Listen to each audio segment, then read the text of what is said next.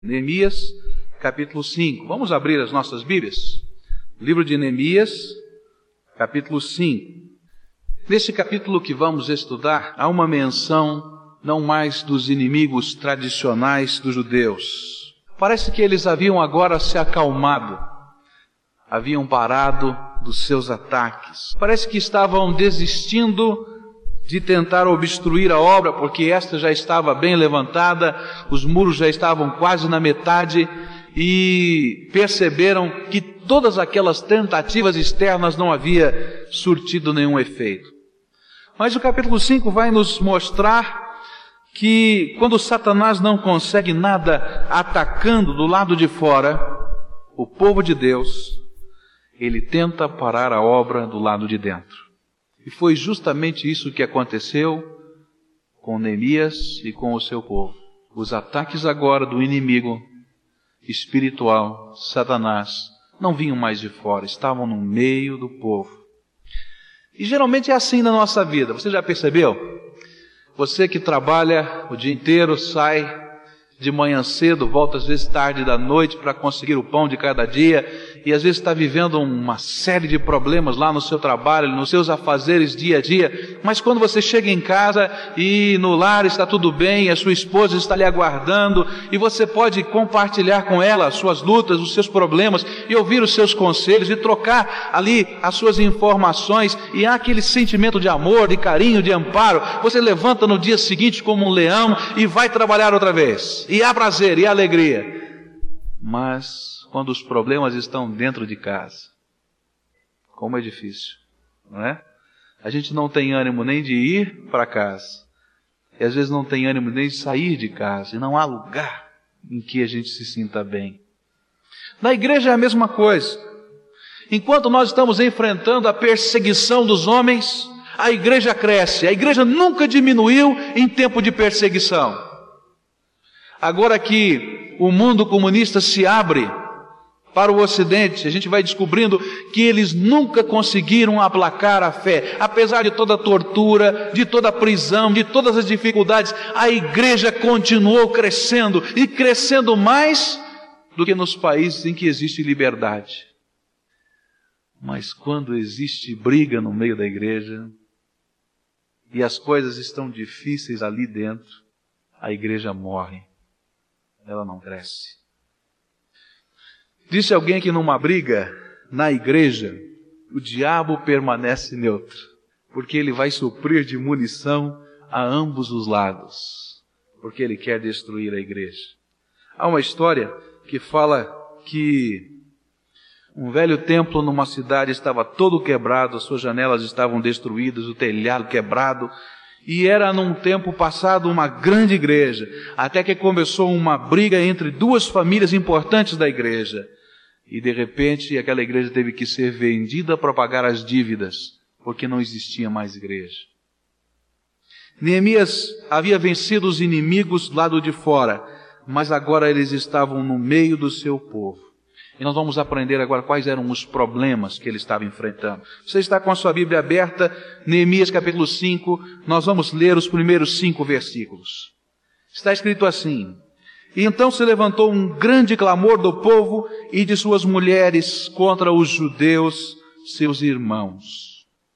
Pois havia alguns que diziam: Nós, nossos filhos e nossas filhas somos muitos, que se nos dê trigo para que comamos e vivamos. Também havia os que diziam: Estamos empenhando os nossos campos, as nossas vinhas e as nossas casas para conseguirmos trigo durante esta fome. E havia ainda outros que diziam: Temos tomado dinheiro emprestado até para o tributo do rei sobre os nossos campos e as nossas vinhas. Ora, a nossa carne é como a carne de nossos irmãos, e nossos filhos como os filhos deles. E eis que estamos sujeitando nossos filhos e nossas filhas para serem servos, e algumas de nossas filhas já estão reduzidas à escravidão, e não está em nosso poder evitá-lo, pois outros têm os nossos campos e as nossas vinhas. Vamos pedir que Deus nos ajude a compreender a Sua palavra. Pai, ajuda-nos a entender aquilo que está neste texto sagrado e aplica, Senhor, a mensagem contida nas Escrituras aos nossos corações. Que seja uma manifestação viva do Espírito Santo nos nossos corações e que sejamos constrangidos pelo Teu poder a fazer a Tua vontade. No nome de Jesus nós te pedimos. Amém. Esses primeiros cinco versículos desse capítulo nos falam da reclamação dos pobres da terra havia um grande clamor. Estava acontecendo algo terrível que estava destruindo a nação. Estavam surgindo injustiças no meio do povo que faziam com que não houvesse alegria e prazer em mais nada. E o povo estava tremendamente descontente e desanimado. A crise de fato era terrível. Pela primeira vez nós vamos encontrar Neemias esperando, parando um pouco, tendo que refletir e pensar como resolver aquela situação, porque ele precisava de um milagre. Só um milagre poderia livrar o povo agora do caos. E um milagre não material, mas um milagre espiritual, porque ele precisava que Deus transformasse o coração de pessoas. Eu acho que quando nós precisamos de um milagre material é tão mais fácil. Porque nós podemos dobrar os nossos joelhos, não é? E ver Deus realizando coisas incríveis no meio da natureza. Podemos ver Deus realizando coisas incríveis com circunstâncias que nos secam. Mas quando nós precisamos da transformação de um coração, nós vamos encontrar algumas dificuldades. E era justamente isso que Neemias precisava: corações que fossem quebrantados pelo poder de Deus. O que, que estava vendo? Existiam três grupos grandes de pessoas que estavam apresentando as suas reclamações ao governador Neemias. E ele estava ali como que uma espécie de juiz da terra. Primeiro surgiram os trabalhadores, no versículo 2, que diz assim: Nós, nossos filhos, nossas filhas somos muitos, que se nos dê trigo para que comamos e vivamos. Suas famílias eram numerosas e faltava comida. Eles não tinham dinheiro. Eles não podiam fazer nada. Eles não tinham propriedades para hipotecá-las. Eles não tinham nada. E eles estavam reclamando que o projeto de Neemias era um sacrifício grande demais, que eles não podiam de qualquer forma suportar, porque afinal de contas, não se pode comer muros. E eles estavam passando necessidades e eles estavam passando fome. Eles haviam parado todo o seu trabalho para dedicarem-se voluntariamente à construção dos muros e os seus recursos haviam acabado. Talvez fosse a hora de parar tudo. Havia agora um segundo grupo que estava reclamando, os pequenos fazendeiros, os proprietários das terras na vizinhança de Jerusalém. Eles no versículo 3 vão dizer a mesma coisa. Estamos empenhando os nossos campos, as nossas vinhas e as nossas casas para conseguirmos trigo durante esta fome. Os trabalhadores haviam deixado a lavoura para construírem os muros. Os inimigos estavam saqueando o pouco que haviam produzido fora de Jerusalém. E as terras agora estavam sendo hipotecadas para que eles pudessem comprar alimentos. Havia um terceiro grupo que reclamava dos impostos que eram levantados para o rei Artaxerxes.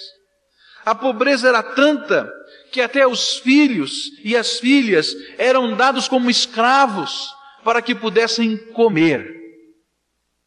Era uma situação de calamidade total. Mas o que era pior é que alguém estava se aproveitando da situação. Já percebeu que é sempre assim, né? Existe a maior crise, o maior problema, a maior dificuldade, mas parece que alguém sabe ganhar dinheiro nessa hora. E parece que alguém sabe levar a melhor nessa situação. E era justamente o que estava acontecendo. Vocês lembram dos nobres? Os nobres estavam ficando mais nobres ainda. Os nobres estavam ficando mais ricos. E a cada dia eles conseguiam mais propriedades. E eles estavam se aproveitando de toda aquela obra nacional e de toda aquela situação para se tornarem mais ricos e extorquirem o povo mais e mais. Eles estavam se aproveitando até da fé, para que na sua ganância pudessem ter mais. Eles não eram capazes de ver os seus irmãos, de enxergar a sua dor, a sua necessidade e nem de enxergar com bons olhos os objetivos que eles tinham. A única coisa que enxergavam era o lucro, o seu dinheiro. E era assim que estava acontecendo. E o pior é que ainda é assim. A gente pode olhar para o nosso país, a gente vai encontrar em qualquer circunstância aqueles que sabem se aproveitar melhor da situação. Mesmo que isso esteja custando o pão do faminto, mesmo que isso esteja custando a casa daquele que não tem casa. Aquele que sabe dar a volta por cima e se aproveitar de qualquer circunstância e de qualquer situação. Aqueles que têm como seu Deus o dinheiro e não medem esforços para conseguir mais e mais. Porque para eles as pessoas não valem nada. As coisas valem muito. Mas olhem só o que, que a Bíblia fala a respeito dessas pessoas. Em Isaías 5,8 o profeta fala assim: Ai dos que ajuntam casa a casa e reúnem herdade a herdade, até que não haja mais lugar e fiquem como únicos moradores no meio da terra. A ideia de Isaías é que existem pessoas que querem tanto e querem tanto e querem tanto e querem possuir tanto que de repente eles compram tudo e não tem mais ninguém. Eles ficam sozinhos porque compraram a cidade inteira. Amós 2,8 diz assim: E se deitam junto a qualquer altar sobre roupas empenhadas, e na casa de seus deuses bebem vinho dos que tinham multado. Aquilo que era o único cobertor do pobre, que era a sua capa, eles estavam usando para forrar o chão. Para forrar o chão onde pisa. Amós 4,1 Amós é severo. Ele diz assim: Ouvi esta palavra, vós, vacas de Bazã, fala das mulheres ricas, que estáis no monte de Samaria, e que oprimis os pobres, e que quebrantais os necessitados, e que dizeis aos seus senhores: Dai cá e bebamos, que estão olhando toda a miséria ao seu redor estão apenas preocupadas consigo mesmas. Amós 5,1 diz assim: Ouvi esta palavra que levanto como uma lamentação sobre vós, ó casa de Israel, falando sobre estas coisas. Escutem, porque isso é um lamento, é um pranto, é um choro sobre vocês. Malaquias 2:2 faz uma advertência sobre esse sentimento do homem e diz assim: Se o não ouvirdes, e se não propuserdes no vosso coração dar honra ao meu nome, diz o Senhor dos Exércitos, enviarei a maldição contra vós, e amaldiçoarei as vossas bênçãos, e já as tenho amaldiçoado, porque vós não pondes isso no coração. O pior é que há pessoas que, tendo esse sentimento no coração, ainda acham que podem abençoar pessoas ou que podem falar em nome de Deus. E Malaquias usa de uma expressão muito dura e muito forte. Olha, cuidado, porque eu vou transformar as tuas bênçãos em maldições, e essas maldições vão voltar para vocês. O que, que esses versículos nos ensinam? Ele nos ensina um problema que Jesus vai falar no Novo Testamento e que toda a Bíblia vai falar a respeito da riqueza e dos ricos. O grande problema não é ter dinheiro. E Deus nunca condenou aqueles que têm dinheiro. Mas o grande problema, segundo a palavra de Deus, é colocar o seu coração no dinheiro. É fazer com que ele valha, ele dinheiro, valha mais do que as pessoas ou do que Deus. Abraão foi um homem rico. A palavra de Deus nos diz assim mas administrou vastas propriedades para a glória de Deus e para o maior bem público. Assim também fizeram Jó, Davi, Salomão. E no Novo Testamento nós vamos encontrar Nicodemos usando a sua riqueza e usando a sua posição para o bem da comunidade cristã. Vamos encontrar Barnabé sabendo colocar à disposição de Deus e dos seus irmãos necessitados os seus bens, pois o seu coração não estava nestas coisas. Jesus disse que onde está o teu tesouro, aí está o quê? O teu coração. E a pergunta da palavra de Deus àqueles nobres do passado, que Neemias vai fazer, e a pergunta da palavra de Deus no decorrer dos séculos, e a pergunta da palavra de Deus hoje é: onde está o teu coração? Onde você tem colocado o seu tesouro? Ou qual é o seu tesouro? E às vezes a gente é capaz de achar tantas desculpas para tudo que a gente está fazendo. Eu tenho certeza que aqueles nobres, quando foram consultados por Neemias, daquilo que estava acontecendo na terra, da grande obra que estava sendo feita para a glória de Deus e para a proteção da cidade, os muros de Jerusalém, da necessidade dos trabalhadores, da necessidade daqueles que estavam que tinham as suas pequeninas propriedades de terra e estavam sendo extorquidos, espoliados, fazendo com que seus filhos se tornassem escravos. Eu tenho certeza que cada um daqueles nobres teriam muitas desculpas.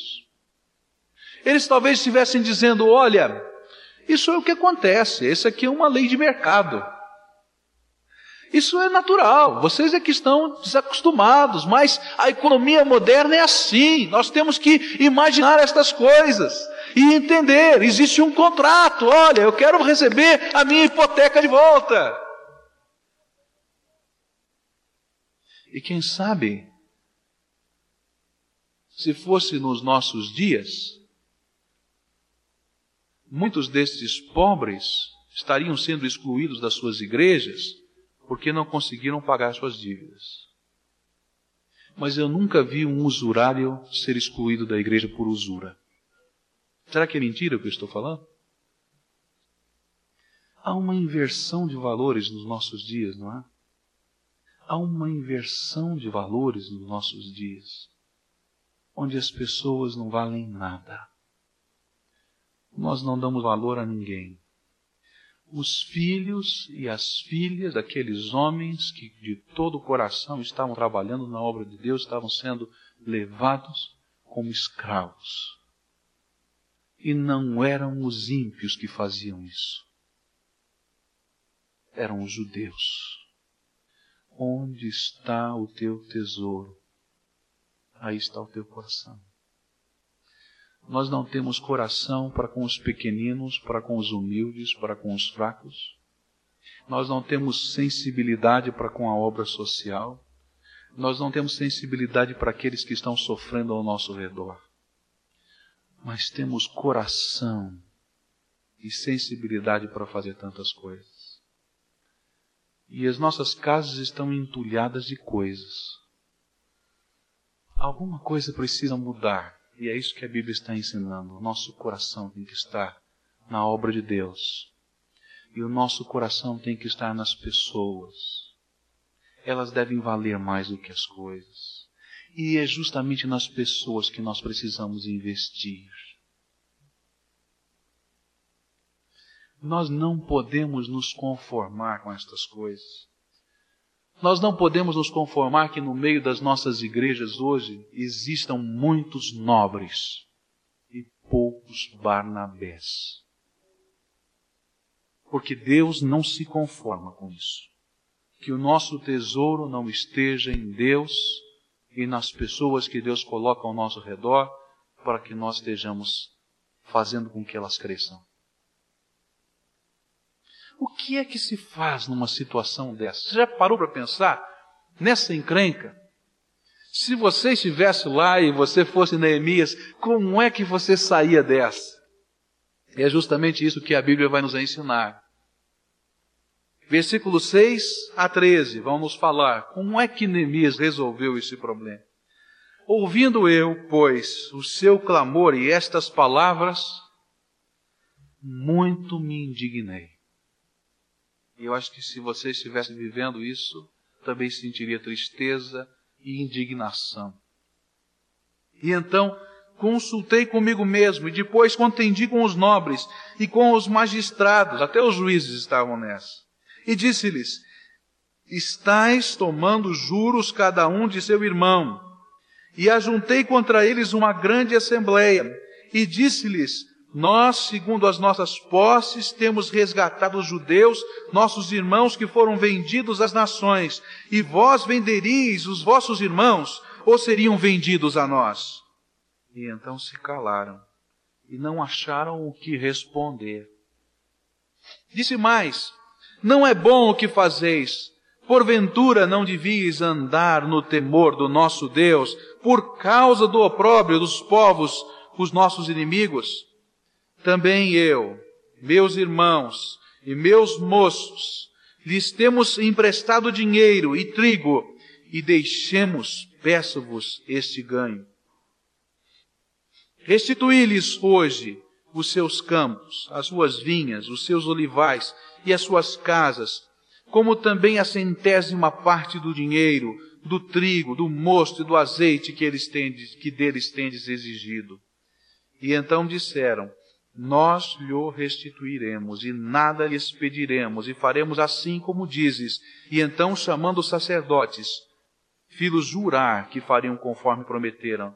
E também sacudi as minhas vestes e disse: Assim sacuda Deus da sua casa e do seu trabalho todo o homem que não cumprir esta promessa.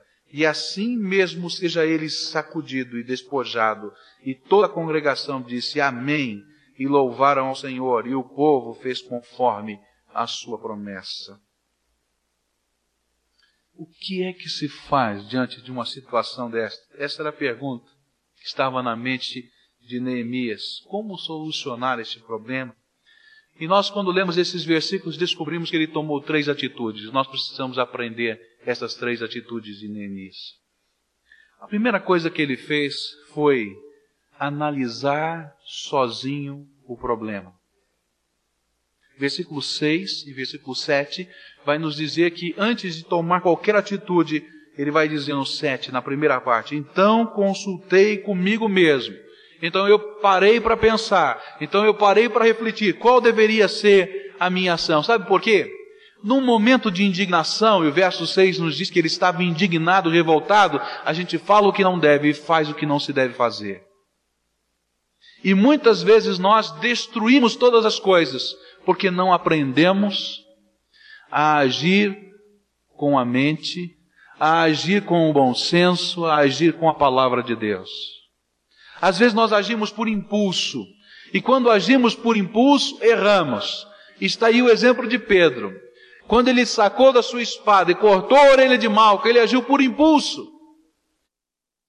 Neemias nos ensina que numa situação de conflito, a melhor coisa a fazer é primeiro consultar o coração, evitando assim reações precipitadas. E tendo em mente uma coisa importante, você vai perceber em todo este capítulo que Neemias estava preocupado com as pessoas. As pessoas precisavam ser recuperadas. Neemias precisava do povo unido e não dividido. E não era hora de destruir os nobres ou fazer uma revolução marxista.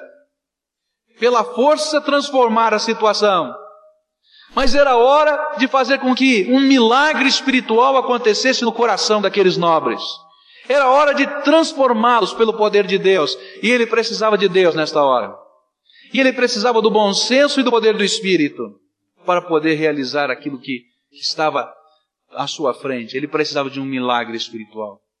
Toda vez que uma igreja disciplina alguém, ela tem diante de si um propósito não a justiça e nem o castigo, mas a transformação.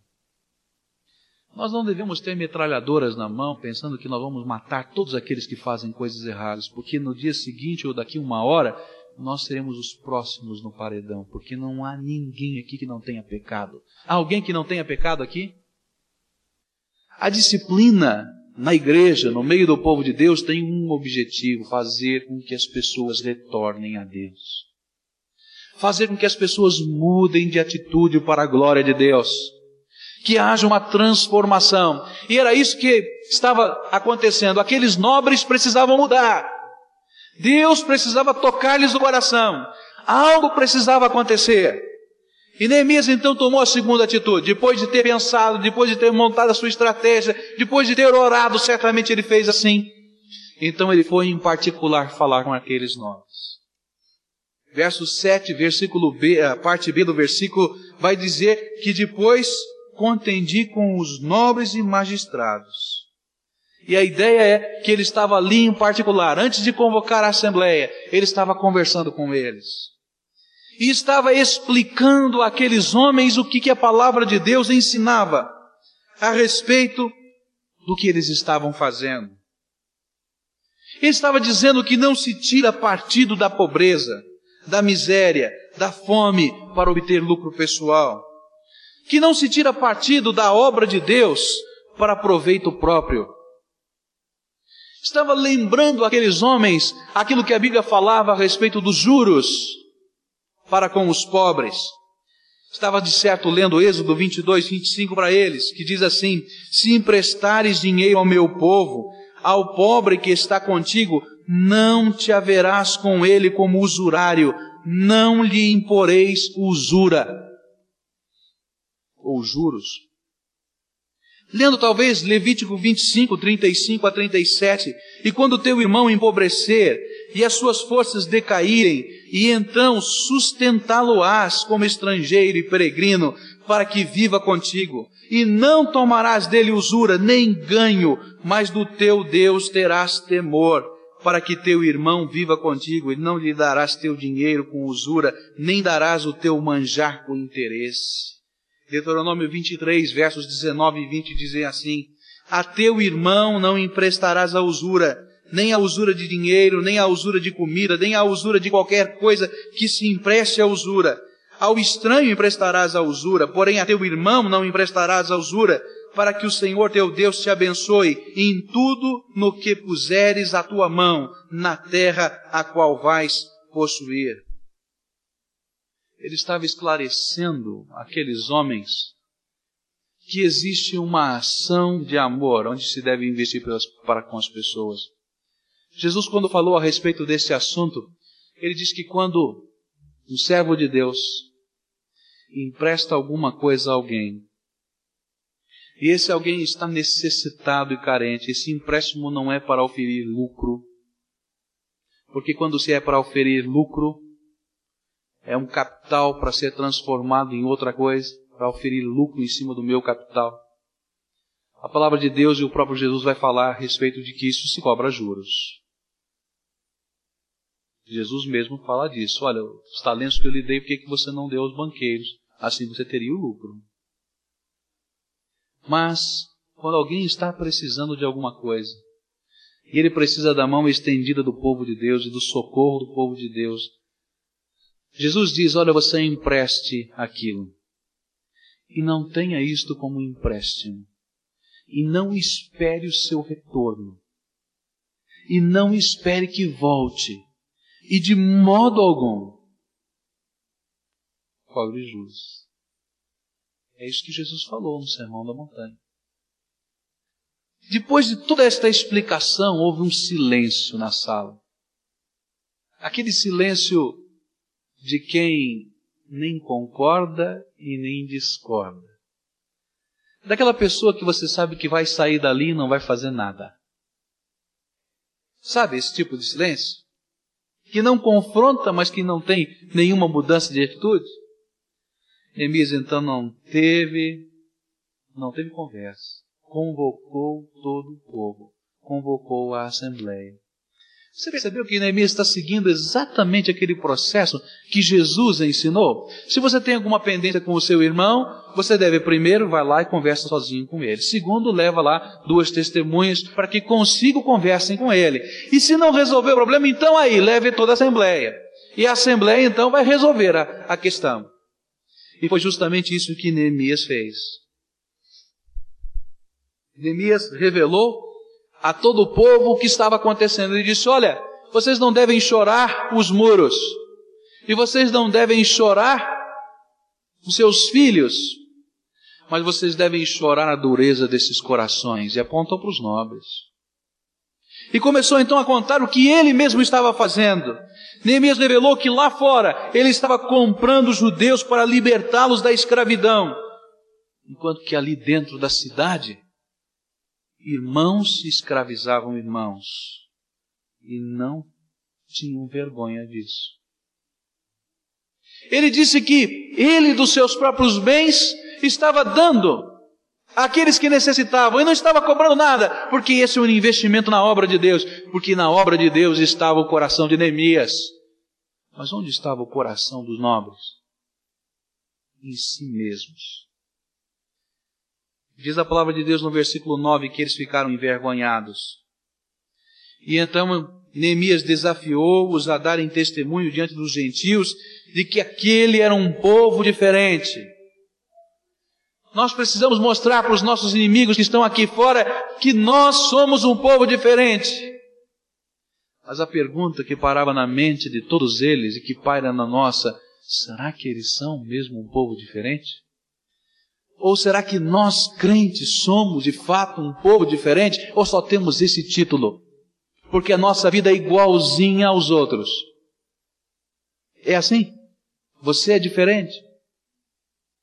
Alguém escreveu: O cristianismo tem se mostrado falho em resolver os problemas da humanidade. Tudo porque os cristãos não vivem aquilo que dizem crer. E quantos são os escândalos no meio do povo de Deus? E quantas são as pessoas que estão tentando provar e verificar se nós somos de fato diferentes? Neemias não se contentou só com a vergonha, mas ele exigiu daqueles nobres uma mudança de conduta. Ele exigiu que não mais extorquissem e espoliassem o povo pobre de Deus. E que mais eles deveriam restituir e tentar consertar o erro, devolver os escravos, devolver as terras, devolver o dinheiro e ainda pagar juros. Que interessante. Porque Neemias diz: olha, vocês vão devolver e vão acrescentar 1% e devolvam esse 1%. Vocês não fizeram assim? Devolvam assim. Por que que Neemias exigiu que aquelas pessoas tomassem uma atitude de devolverem? Porque não existe transformação sem que nós entendamos o custo do nosso pecado. Eu me lembro de uma ocasião, quando fui procurado por uma pessoa, que se dizia crente, que precisava de ajuda. Eu dizia essa pessoa que tinha um vício e uma doença compulsiva, que ela era cleptomaníaca, que ela roubava, tinha uma compulsão por roubar. Então entrava no supermercado, ela via que ninguém estava olhando, ela tipo, colocava alguma coisa aqui, a pessoa colocava a coisa. Ela ia numa loja, via lá alguma coisa, loja, era uma compulsão. Já tinha procurado o psicólogo, já tinha procurado o médico, a família já tinha corrido de um lado, já tinha corrido de outro, e de repente foi para no gabinete do pastor. Como é que eu resolvo isso e tal? Aí começamos a orar, Começamos a conversar sobre aquilo que a palavra de Deus ensina. Depois um dia desafiei e falei assim: Você quer sarar mesmo? Quero. Tá? Então você vai fazer uma lista de tudo que você lembra que roubou. Tudo. Tudo. Mas ixi, mas tem tanta coisa. Não, tudo que você lembra. Eu me lembro que no dia seguinte, na, na outro encontro, ela veio, a pessoa veio com uma, folhas de papel maço, tudo relacionado. Você quer mesmo sair dessa? Quer? Quer sair mesmo? Quero. Quer ser curada? Quero. A palavra de Deus diz que se você de fato está arrependido, você deve voltar, procurar cada uma dessas pessoas que você lesou, pedir desculpas, devolver o bem e, se for o caso, restituir-lhe o dinheiro. Aí a pessoa corou, ficou vermelha. Mas não dá. E, Olha, pastor, o que, que é isso? Não tem condição. Não, é sério. Começa nem que leve a sua vida inteira, mas vale de lugar em lugar. E essa pessoa então foi. ouviu tudo que não queria ouvir na vida: a ira, a raiva das pessoas, pessoas bravas querendo cobrar e cobrar nos juros. E ela foi pagando. Acabou o dinheiro, não tinha mais dinheiro. Disse, mas pastor, acabou todo o meu dinheiro, eu não tenho mais condição de continuar nessa vida. Você continue, você está devendo. Continue. O único bem que eu tenho é o meu carro. Então venda o seu carro. Naquela semana ele vendeu o carro. Pegou o dinheiro e continuou restituindo. E gastou todo o dinheiro do carro.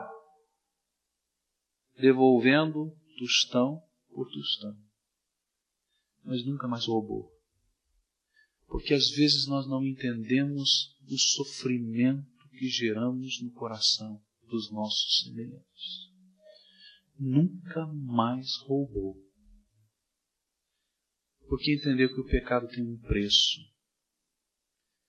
que custa a alguém muito caro. Aqueles meses em que aquela pessoa ficou andando a pé pela cidade, eu me lembro que morava muito longe da igreja, só para vir à igreja eram 25 quilômetros. Levantava-se seis horas da manhã para chegar na igreja. Ela entendeu, aquela pessoa entendeu o custo do seu pecado. Mas eu queria terminar pedindo para você avaliar uma coisa. Onde está o seu coração? Olha, tudo que eu falei vai ser uma prédica bonita, mas não vai ter valor nenhum se você não colocar isso dentro do seu coração. As pessoas valem para você. Ou você está seguindo esse mundo, aquilo que o mundo tem ensinado, que as pessoas não valem nada. As coisas valem mais. E o seu interesse e o seu coração têm estado somente nas coisas. O seu interesse e o seu coração tem estado nos seus negócios. Talvez eles sejam um império, mas eles não pertencem a Deus. Os seus interesses e o seu coração estão simplesmente no poder de controlar as coisas. Ou realmente Deus tem colocado dentro de você um sentimento novo, transformado. Porque se Deus não colocou esse sentimento novo, transformado, é hora de clamar a Deus: Senhor, tenha misericórdia de mim. Porque Deus precisa, quer um povo unido, mas que viva uma mesma coisa, que fale uma mesma coisa, que sinta uma mesma coisa, que tenha prazer na obra de Deus, nas coisas de Deus. Será que nós somos esse povo diferente? O que que faz você ser diferente dos outros? Você vai dizer, olha, eu sou uma pessoa íntegra. Quantos amigos seus são íntegros? Eu sou uma pessoa honesta. Quantos amigos seus são honestos? Ah, eu não fumo, não bebo, não faço isso, não faço. Quantos você conhece que não faz isso? Não quer dizer nada. Onde está o teu coração? Onde está o teu tesouro? A palavra de Deus vai nos falar lá no livro de Hebreus, que Deus é a recompensa daqueles que realmente o buscam desta maneira.